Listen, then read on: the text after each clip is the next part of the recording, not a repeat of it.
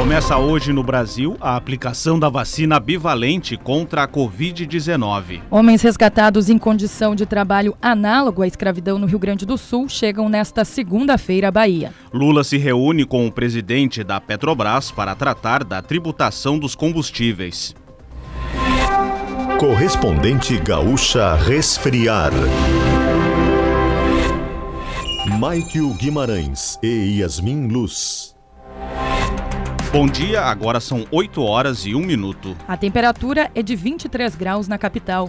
Começa hoje mais uma etapa da campanha de vacinação contra a Covid-19 no Brasil.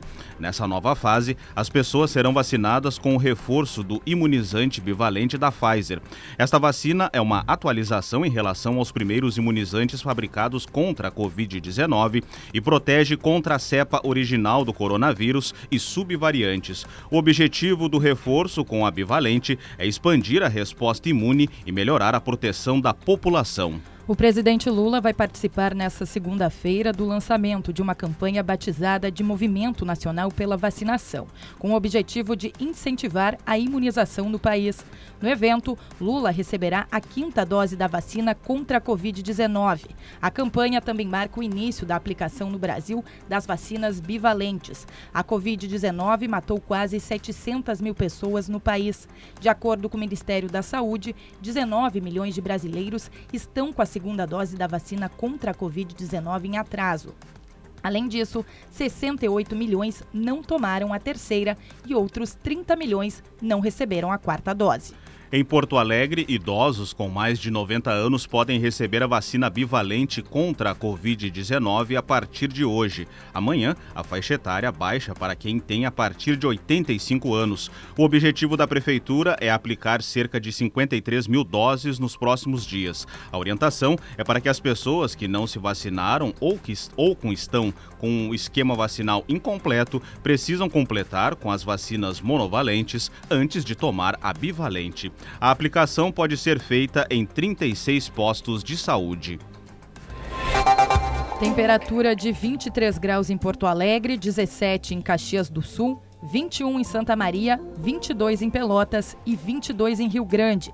Cleocum traz a previsão do tempo, previsão do tempo para o estado para as próximas horas. A previsão é de tempo seco para o dia de hoje e faz muito calor na metade oeste do estado, com temperaturas entre 33 e 35 graus Celsius. Começa com algumas nuvens o dia no oeste, mas em seguida elas se dissipam. Tarde muito quente, como a gente já salientou, e a expectativa de um tempo sem chuva. Já entre a terça e a quarta-feira, por causa do calor, vão surgir algumas pancadas de chuva isoladas, aquelas pancadas típicas de verão, no oeste e norte gaúcho. Trânsito.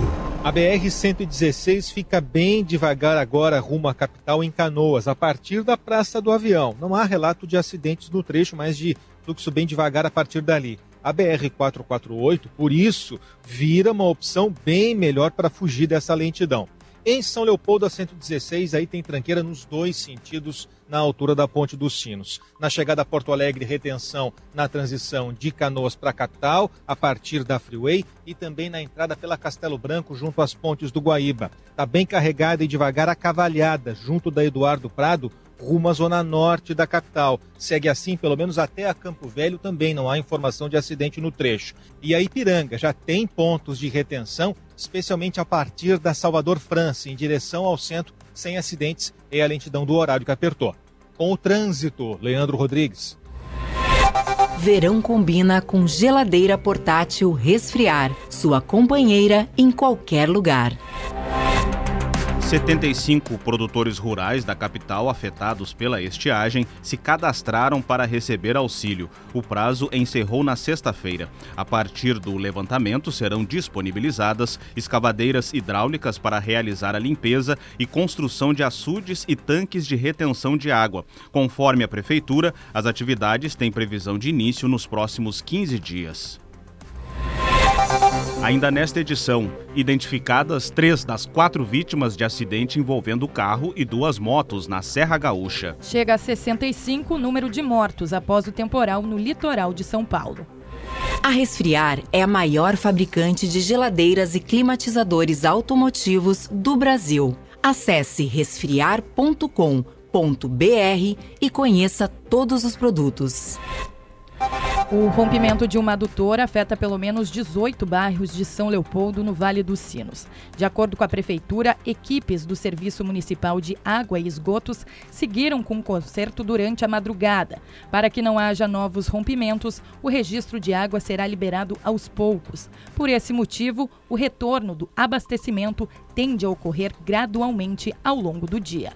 Um jovem de 21 anos foi morto a tiros no pátio de casa em Passo Fundo, no norte do estado. O crime ocorreu na noite passada. Familiares disseram à Brigada Militar que Micael do Amarante Nunes foi chamado no portão da residência e foi alvejado com pelo menos 10 disparos.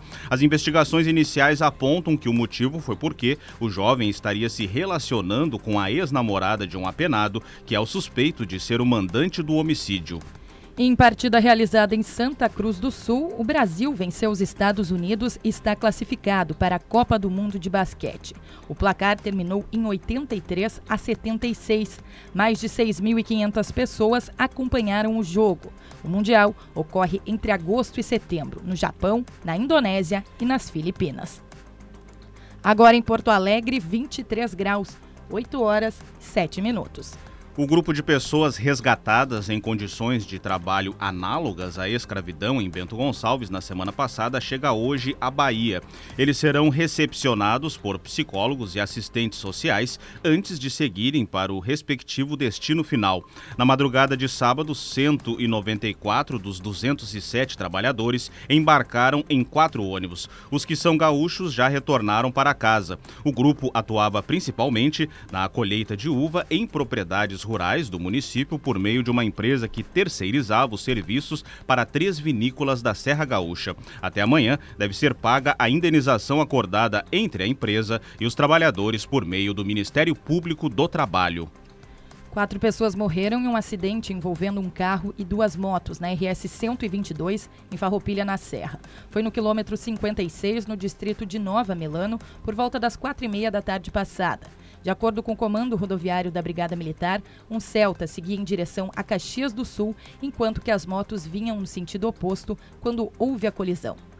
Morreram no local o casal que estava em uma das motos, Carolina Kamler e João Paulo da Silva, e a passageira do Celta, Silvana Pinto Ribeiro. A quarta vítima era um homem de 30 anos, não identificado ainda, que estava na outra moto. Em instantes, representante do governo dos Estados Unidos se reúne hoje com a ministra do Meio Ambiente, Marina Silva, para conversar sobre o combate ao desmatamento.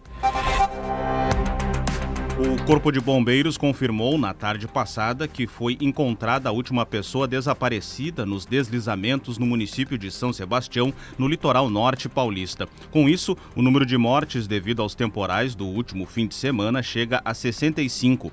As enxurradas e os deslizamentos de terra deixaram mais de 2 mil pessoas desalojadas e outras 1.800 desabrigadas na região.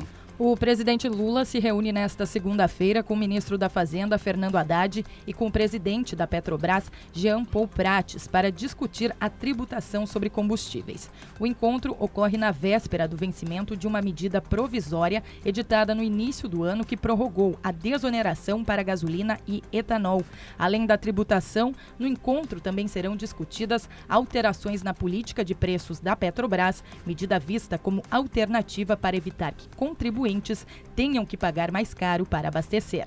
Um novo terremoto atingiu a Turquia no início desta segunda-feira, três semanas após o tremor que deixou mais de 50 mil mortos. O novo abalo foi de magnitude 5,2 na região leste do país. Foram registrados novos desabamentos de prédios, mas ainda não há confirmação de novas vítimas. O assessor especial dos Estados Unidos para o clima, John Kerry, vai se reunir hoje com a ministra do Meio Ambiente, Marina Silva. Segundo a embaixada americana no Brasil, a visita de Kerry ao país tem como objetivos discutir questões climáticas e combate ao desmatamento. O representante dos Estados Unidos também deve se reunir com o vice-presidente da República, Geraldo Alckmin. Verão combina com geladeira portátil resfriar, sua companheira em qualquer lugar.